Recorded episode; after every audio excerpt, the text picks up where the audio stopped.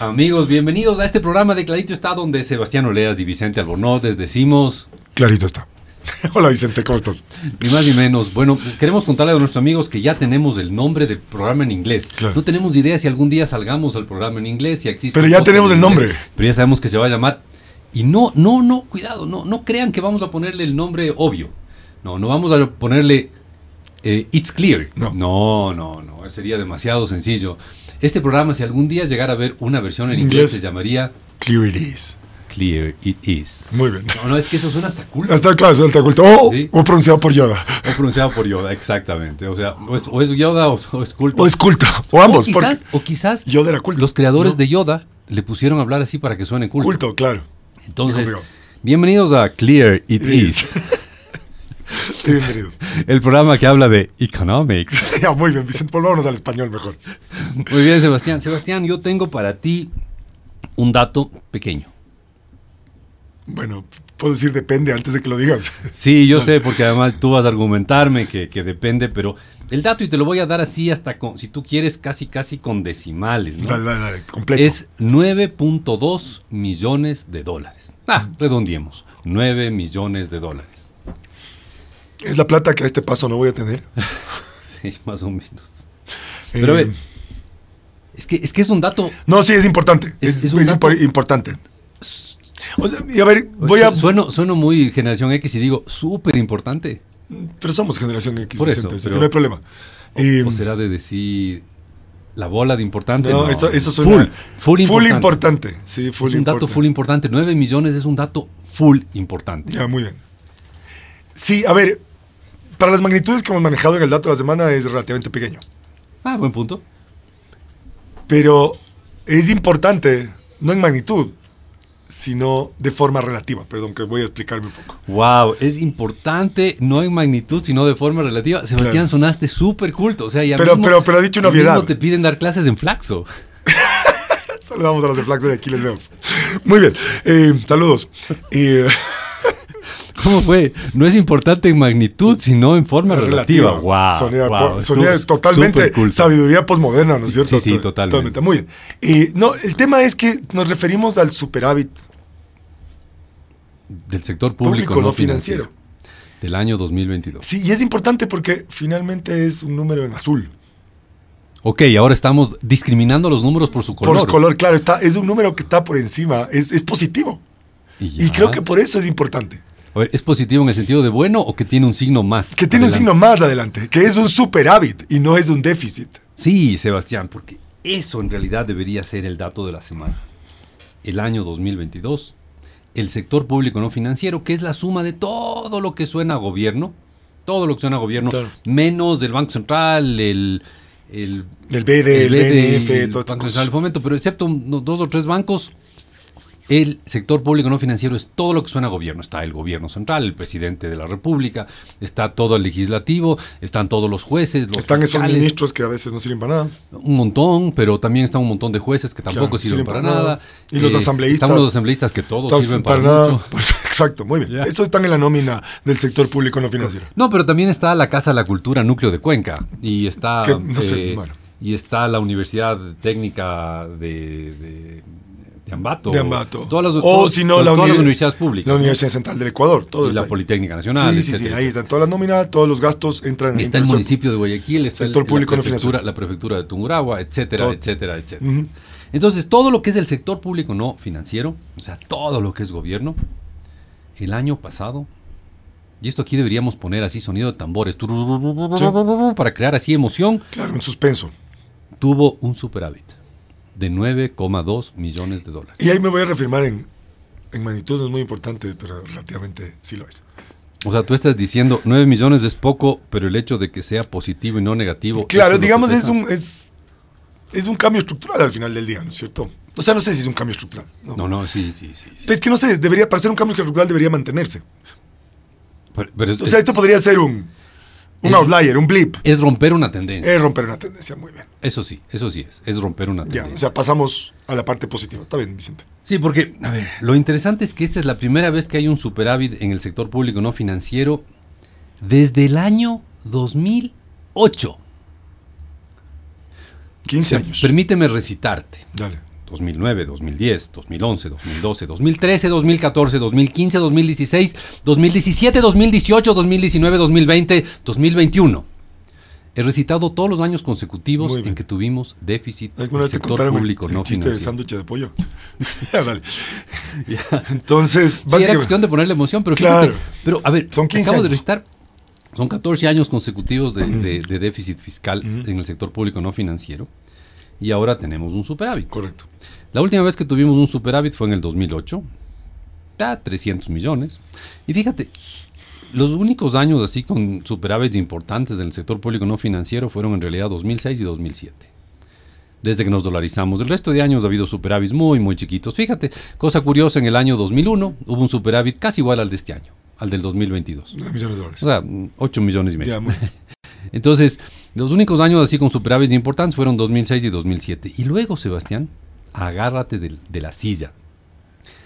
Por ejemplo, en el año 2014, el déficit del sector público no financiero, la diferencia entre los gastos y los ingresos del sector público no financiero, fueron 8.400 millones de dólares. De la época, ¿no? No estoy Sí, sí, ajustando ya sabes, la estamos ajustados por inflación, pero igual es una monstruosidad. 2014, un año en que el petróleo estaba a precios altísimos, Sí. etcétera, etcétera, y el déficit fue 8.400 millones de dólares. Y el 2013, que creo que el precio del petróleo fue una gotita más alta en el Eso 2013 es muy que el técnico, la 2014. gotita. Sí, pero no mucho. Eh, el déficit fueron 8 mil millones de dólares. ¿Ya? Entonces, ¿y, y sabes cuál es el problema del déficit? Sí, claro, que, que obviamente te lo vas a financiar con deuda. Exacto. Claro. Cada centavo de déficit es un centavo Estamos de, más de- de deuda. Mm. Y la Ese deuda es el drama. paga intereses. Y la deuda hay que, hay que pagarla algún día. Claro, y la deuda complica a generaciones futuras. Es como gastarse hoy la plata haciendo que las próximas generaciones paguen el gasto de hoy. Ahora, Qué chévere, ¿no? viste que estamos en el mes de marzo, que es uno de los meses más felices del año para el SRI y el gobierno. Solo para el SRI. Solo para el SRI. Marzo y abril son los meses de, Claro. de alegría. E incluso si tú te pones a pensar, o sea, el hecho de que hayas venido acumulando déficits sucesivos gigantescos. Gigantescos. Claro, yo creo que permitía prever, y dado que la economía ecuatoriana crecía mediocremente, permitía prever de que íbamos a terminar con una reforma tributaria importante en el que el gobierno iba a sa- sacarle más recursos a los contribuyentes para poder pagar los intereses sobre esa deuda adquirida para financiar ese déficit, ¿no? Sí, sí, sí. Entonces, después de todos los años que yo te dije, desde el 2009 hasta el 2021, tuvimos déficits en el sector público no Finalmente, financiero. luego de 14 años, Algunos mm, medianos, otros grandes, otros gigantescos. gigantescos. El récord, el récord de toda la historia, nunca el Ecuador ha tenido un déficit tan gigantesco, fue el año 2016. Con el precio del petróleo bajo, tuvimos un déficit de 10 mil millones de dólares. Básicamente 10 puntos del PIB. Un déficit gigantesco. Entonces, yo sí me atrevería a decir que este cambio, al menos es un cambio de tendencia. Sí, ¿no? claro. O sea, pasamos de el, el clásico, la clásica color que se usa para, para criticar a los déficits es rojo. Sí. Ahí pasamos de ser deudores, De, de- de- de que cada año crezca la deuda. claro, de, ser de- deudores, o de a pasar a ser ahorradores, digamos. Ah, Sí, ah, 9 millones. 9 millones. Ahora, el problema es que para equiparar el déficit del solo el déficit del año 2016, solo el déficit del año 2016, necesitaríamos mil años como el 2022 para, para cubrir el hueco que dejó el 2016. Ese es el problema real. los ecuatorianos son resilientes. Ese es el problema real. O sea, necesitamos mil años, porque claro, son 10 mil millones de hueco, frente a 9 millones, son un poquito más de 10 de mil años que necesitaríamos para cubrir ese, ese hueco, solo para equipar, equilibrar la una cosa con la otra. No. Y con eso, con ese, ese segundo dato, los mil años que necesitaríamos, mil veces del 2022 para cubrir el hueco que se hizo en el 2016, u 800 años en el- para cubrir el hueco del 2014, o u 840 años para, para, para cubrir el de- déficit del 2013. Entonces, olvídate, es una, es una cantidad enorme de Entonces, plata. básicamente, ¿qué nos preocupamos? Porque ya no vamos a estar aquí en mil años. Sí. Muy bien.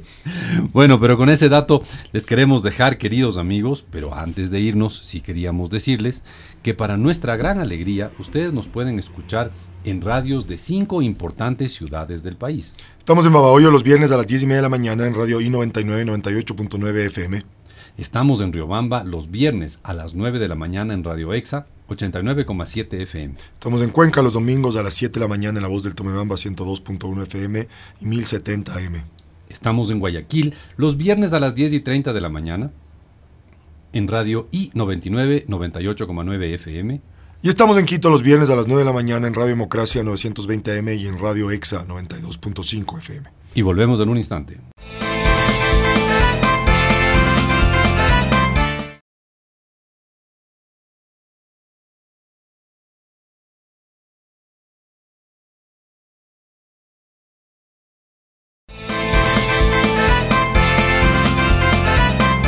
Y volvemos, queridos amigos, Sebastián Oleas y Vicente Albornoz, aquí es su programa. Clarito está. Clear ya, que ya tenemos. Clear it no tenemos nada más que un título, pero está bonito, suena bonito. Clear it is. Al menos eso creo que lo pronunciamos más o menos. Clear it is.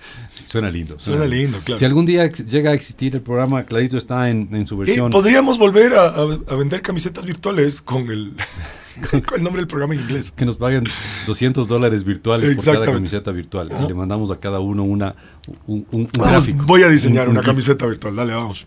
Una que diga Clear, Clear eh, ¿Sabes lo que voy a, mi comentario ante eso? Sí. Very good. Very good. ¿Qué nivel tan profundo de, de, análisis? Exacto. Pero Sebastián, teníamos un dato que nos llamó la atención no por su tamaño, sino por su signo. Y Ese fue el dato de la semana. 9 millones de dólares en positivo. En positivo. Y eso es la primera vez que tenemos un superávit. un superávit. O sea, en que el gobierno tuvo más ingresos que gastos desde el año 2008. O sea, es impresionante que desde el año 2008 no hayamos tenido, en, en 15 años, no hayamos tenido otro superávit. Claro, a ver, ¿por qué, ¿por qué estamos hablando de esto del superávit y el déficit? Porque a la larga, a la larga, a la larga, el gobierno no, tiene todos los años que gastar exactamente lo mismo que tiene de ingresos, pero a la larga debería más o menos equilibrar sus ingresos y sus gastos. El problema es que el gobierno ecuatoriano, básicamente del 2009 al, al 2021, solo todos los años tuvo mucho más gastos que ingresos. Mucho más gastos que ingresos. Ahí creo que es importante hacer una distinción, y si bien es una distinción técnica, creo que es fundamental esta idea del déficit primario y el déficit global. Es correcto. Porque en programas anteriores hemos estado hablando de forma importante sobre el nivel de endeudamiento, la cantidad de intereses, los bonos, la renegociación de la deuda, hablamos en programas anteriores. Ahora, cuando uno define el déficit primario, es básicamente la diferencia entre gastos e ingresos sin contabilizar el pago de interés. Correcto. Entonces, la pregunta que uno tiene que hacerse ahí es, si yo no puedo ahorrar, estoy pensando en el gobierno, si no puedo ahorrar sin contabilizar los intereses, es decir, si yo tengo un, un déficit... tienes que endeudarte para pagar intereses. Exacto. Si mi déficit primario, si tengo un déficit primario, difícilmente voy a poder cubrir los intereses de deuda pasada. Entonces, si no voy a poder cubrir los intereses de deuda pasada, voy a tener que endeudarme, como tú bien dices, para pagar intereses. Que es absurdo. Que es absurdo. Pero, y es, más, mi deuda sigue creciendo. Entonces, sin este superávit primario, extinguir la deuda es... Claro, claro. O sea, por pues, otro lado, podrías pensar que la economía crece, pero bueno... Te tengo una mala noticia, Sebastián. Dale, vamos, No, el año pasado, el año 2022, em, pagamos un montón de plata en intereses. Y eso que hemos renegociado la deuda y hecho un montón de cosas. ¿Sabes cuántos fueron intereses del año pasado? Dale. En números redondos, 1.900 millones de dólares. 1.900 millones de dólares en pagar la deuda, pagar intereses de la deuda, solo intereses.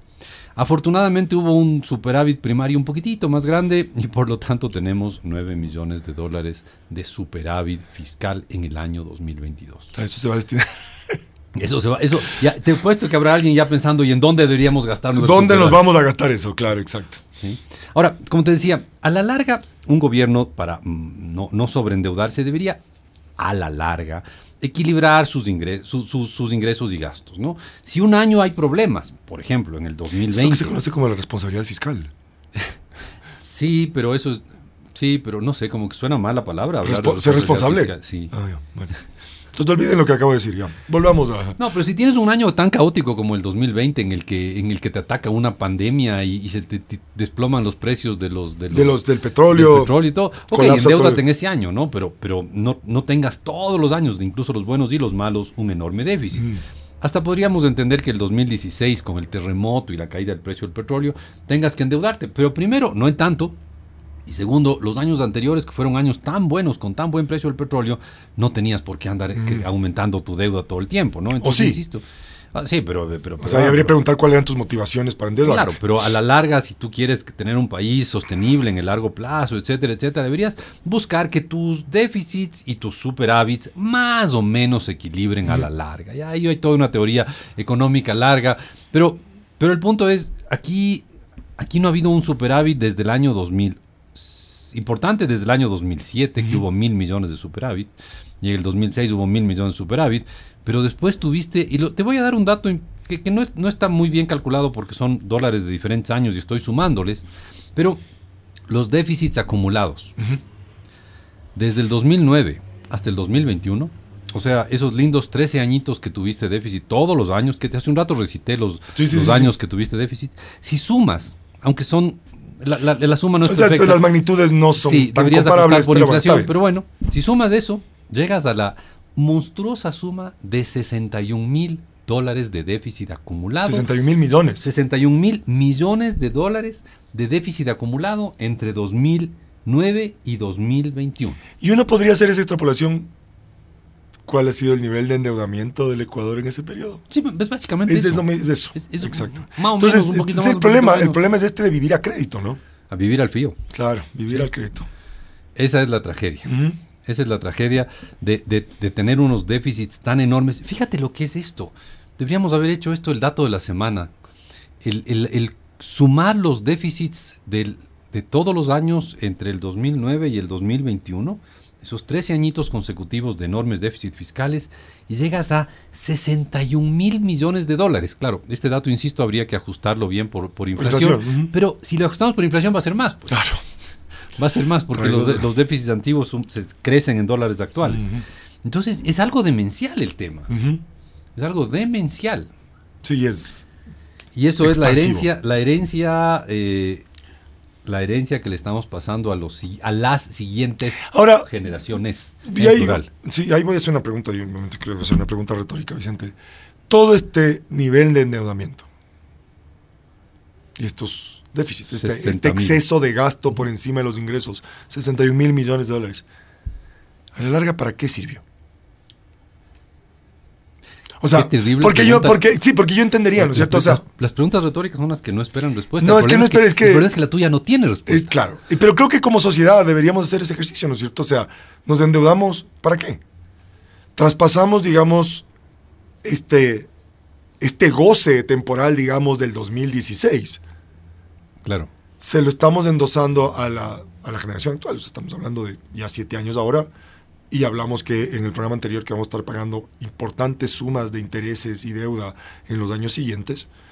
Entonces la pregunta es, esa, esa, eso de pedirle prestado a las generaciones futuras. Claro. ¿Qué es, qué es lo que hicimos? Exactamente. Eh, ¿para, qué, ¿Para qué nos sirvió? ¿O para qué le sirvió al gobierno en el momento? Obviamente, seguramente, estoy seguro que le sirvió para ser popular con las generaciones del momento. Pero se produjo, digamos, un cambio, digamos, en esas en esos que iban a pagar los impuestos en el futuro, o sea, tienen mejor educación, tienen mejor salud eventualmente, hay mejor infraestructura, hay más seguridad. Eso o sea, es que, al final del día, ¿no es cierto? eres, el, eres el responsable de gestionar estos recursos públicos, estás pensando en, yo quisiera creer que tienes un plan país, digamos, una visión de país hacia dónde quieres ir y en principio te endeudaste para eso, ¿no? No para, por ejemplo, te endeudaste para tener una hidroeléctrica que no produce y hay unos chinos que no quieren recibir hidroeléctrica porque tiene fases de construcción. Por ejemplo. que podría irse. Claro. o para planar una planicie. Una planicie. Donde ahora no dejan poner, eh, ¿cómo es? Paneles solares. Claro. O un ministerio de obras públicas que gestionó un montón de recursos cuya ministra ahora está en Venezuela. Ah, mira tú. ¿No es cierto? Que salió en, el Entonces, entonces me queda la duda. Y ojo, no, no, o sea, esta, esto del, del, déficit pasó en el gobierno que estuvo del 2008 hasta el 2017, del 2017 hasta el 2021 y los primeros años del gobierno que está desde el 21 hasta la fecha. entonces la pregunta es ¿para qué? A ver, Sebastián, permíteme repetir tu pregunta, porque me parece una pregunta demasiado relevante para este país. A ver, yo, yo di el dato de si sumamos el, el déficit del gobierno, o sea, la diferencia entre lo que el gobierno gastó y lo que el gobierno tuvo de ingresos, del 2009 al 2014, que todos los años tuvimos déficit, todos los años tuvimos déficit, si sumamos eso en una suma que no está totalmente bien hecha, pero que, que- que estamos subestimándola quizás, son 61 mil millones de dólares. Ya. Y tu pregunta es, ¿y ese gigantesco déficit para qué sirvió? Claro. Y ahí debo confesarte que no tengo idea para qué sirvió. Y creo que lo más triste de una pregunta como la tuya es que no tengo idea qué podría responderse a eso. Yo sé que tú no esperas una, No, no, espera, es que... una que- respuesta porque es una que pregunta creo- retórica. Es que creo que debería ser una, una pregunta que deberíamos hacer todos, ¿no es cierto? En algún momento yo recuerdo que se hizo una auditoría de la deuda.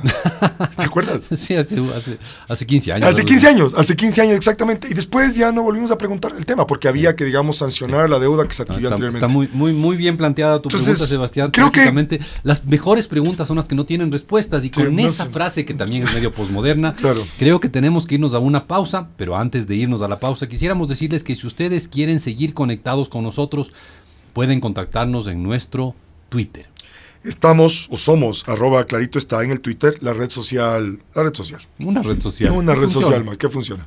Y además puede encontrarnos en nuestra página web www.claritoestá.com. Sin acento en la A, obviamente. Y futura, en, en algún futuro momento nos podrá encontrar en It's Clear. no, Clear It Is. Clear It Is. Clearitis.com. Exacto. Habría que ver si es que está tomado ese sitio web. Podría- podríamos comprarlo. Y ahí, bueno, ahí podrán encontrar links a nuestros programas pasados, los más antiguos de hace 11 años. Exactamente, ya volvemos.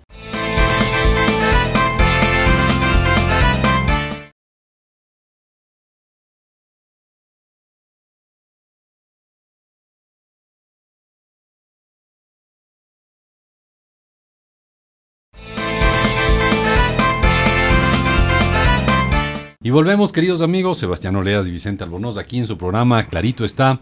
Y hemos hablado de los déficits. Eh, hablamos de los 13 años consecutivos de déficits del 2009 al 2021, donde si sumamos el déficit del sector público no financiero año tras año, llegamos a la impresionante suma de 61 mil millones de dólares. Y es una cosa que al menos cambió, hubo un cambio en la tendencia en el año 2022. Y tuvimos por primera vez desde el 2008, desde hace, fu, desde hace 15 años, primera vez que tenemos un superávit. Puedo hacer una analogía, y va a ser mala, y pido disculpas. Adelante. Eh, entonces, si, si sumáramos cuánto hemos gastado los contribuyentes en subsidio a los combustibles en ese mismo periodo, yo creo que estaría por ahí, ¿no es cierto? Buena pregunta. O sea, yo no, No, no- estaría muy lejos. no menos. estaría muy lejos, ¿no es cierto? O sea, básicamente, Sí. piensen, piensen lo monstruoso que es esto que nos endeudamos. En una cantidad que no está muy lejos. de por lo ahí. que gastamos básicamente en 15 años en Un subsidios. poquito menos, tal vez, Quizás. pero, pero los magnitudes estarían cercanas en los. Entonces creo que, en serio, o sea, en vez de estar preocupados de otras cosas que son súper importantes para la Asamblea, por ejemplo, ¿por qué no nos compramos esto, ¿no es cierto? Y pensamos un poco a largo plazo. Qué bueno. ¿Cómo, cómo vamos resolviendo este tema? Muy bien. Sebastián, Pero bueno, estarán muertos en mil años, ¿no? Que Sí. es lo mismo. Sí, lo, lo trágico, como decíamos, es si quisiéramos e- equilibrar las cosas y quisiéramos desarmar el déficit, este, este enorme déficit de lo heredado con superávits, tendríamos que tener, si quisiéramos deshacer estos 13 sea- años de déficits, son 6.000 años de déficit, Sebastián. 6.000 años de superávit como el año 2022. En O sea, de 6.000 nueve años podríamos equilibrar lo sobregastado en los años pasados. Solo déjame imaginar cómo serán los, asambleístas del Ecuador de. En el año 8000. o- En el año o- 8000. Sí, Sí. sin duda. Ahora, eh, conectado con esto, yo quería topar contigo, Sebastián, un tema eh, interesante. Y es que el año pasado, si tú le preguntas a la gente en la calle, si tú preguntas a gente informada, no necesariamente a los fanáticos de los datos económicos, pero si tú preguntas a gente informada, todos te van a... Le preguntas si es que el gasto público creció o cayó el año pasado, mucha gente te va a decir el gasto público en el Ecuador en el 2022 cayó. Claro. Mucha gente que no está persiguiendo los numeritos que publica el Banco Central te van a decir, no, no, pues si el gobierno no gasta en nada, qué barbaridad. Y el gasto público en el año pasado, como estos son unos amarrados, unos agarrados, eh, unos no unos agarrados, no quieren soltar la amarretes. plata, unos amarretes que trabajan por el Fondo Monetario. Claro. Y claro, gastan cada vez menos. Exacto, muy bien. Tengo que decepcionar a toda la gente que piensa así. Creo que decepcionamos permanentemente a las personas que lo escuchan. A todo el mundo. Todo el mundo, muy bien. A los quiere y a, lo- a los que nos quiere y a los que no nos quiere. Exactamente. Pero bueno, el hecho es que si es que alguien cree que el gasto público en el año pasado cayó, está equivocado. Porque el gasto público en el año pasado creció. El gasto público en el año 2022 fue más o menos un 10% más alto que en el 2021. Wow. Y eso ajustando por inflación. Ajustando por inflación crece. O sea, en términos 10%. reales. En términos reales, crece un 10%. ¿ya? Entonces, el gasto público en el 2022 creció frente al 2021. ¿Y sabes qué, Sebastián? Si tú hicieras un ranking de los mayores años, de los años con mayores gastos públicos en la historia del Ecuador, el primer puesto se lo lleva el 2014. Tenemos una obsesión con el 2014. El segundo puesto se lo lleva el 2013. Y el tercer puesto El 2022. se lo lleva el 2022. Ve. Y en términos reales. En términos reales, ajustado por inflación, en el Ecuador el tercer año que más gasto público ha habido fue el 2022. Si es que alguien sigue creyendo en este mundo que la solución a los problemas del país es subir el gasto público, por favor regresen a ver a los datos publicados por el Banco Central. Sentimos decepcionales. Sentimos decepcionarles porque el gasto público del 2022 fue el tercero más alto de la historia. Y básicamente los problemas del Ecuador no terminan de resolverse gastando más. da la sensación de que están peor los Este, problemas claro. del país en el Sí, hay algunas 2022 cosas, frente sí. a otros años. Pero el punto es, el 2022 se gastó más plata que el 2021, que el 2020, que el 2019, que el 2018, que el 2017, que el 2016, Hasta el 2000. que el 2015. Todos esos años se gastó menos que en el 2022. El año 2021 se gastó un 10% menos que en el 2022. Entonces el gasto público, queridos amigos, ha crecido. Sí, no Y ha hay- sido el gasto en inversión, ha sido el gasto corriente, ha sido el pago de intereses, sí, todo eso es verdad, Pero ha crecido. Sí. Y me podrán decirnos, nada, pero la población también ha aumentado. Pero incluso si con- controlando por el crecimiento de la población en términos per cápita. Sí, sí, sí, sí. El En gasto este año, en público. 2022, fue más alto. Sí, Eh, entonces, y esto podría ser material de un futuro programa, por supuesto. analizar hasta dónde crecer el gasto público soluciona los problemas del país. Y ahí la pregunta, vuelvo a hacer. No sé si vuelvo a hacer, pero voy a plantear la pregunta. Entonces, hay gente que reclama que debería gastarse más incluso. Sí, no, y gente que no, no podrías definirle como de izquierda militante o algo que así. debería gastar más. Entonces la pregunta es cuánto más y para qué ¿Y en qué? y en qué. ¿Y cómo? Claro, entonces, ¿Cómo hacer que el gasto sea eficiente? ¿por qué no discutimos eso? También. Digo, como sociedad. Sí, sin duda. ¿En qué deberíamos estar gastando? Entonces, ¿Dónde está el mayor retorno de este gasto? les anunciamos un futuro tema de este programa, Clear It Is. Here it is. Un tema que es very nice. que es analizar por qué un gasto público más alto no nos lleva a más crecimiento. Exacto. Porque aquí en este país tenemos una economía muy distinta de las que están en los libros de texto y eso le hace tan fascinante como difícil de entender. Exacto. Y con ese comentario, queridos amigos, tenemos que dejarles. Ha sido un gusto estar con ustedes, pero queremos decirles que si ustedes quieren volver a oírnos, O si quieren recomendarle a alguien que nos oiga, o si no pudieron oír alguna parte de este apasionante programa, entonces pueden oírnos en formato podcast. los podcasts no son otra cosa que archivos de audio que se guardan en la web Y que los puede oír en plataformas como Spotify, Google Podcast, Apple Podcast, entre otros. Y es sencillito, entra a cualquiera de esos servicios que nombró Sebastián y pone clarito está. Y nos encontrará a la primera, porque créame que nadie, absolutamente nadie en este mundo, se llama como nosotros. Clear it is. Chao.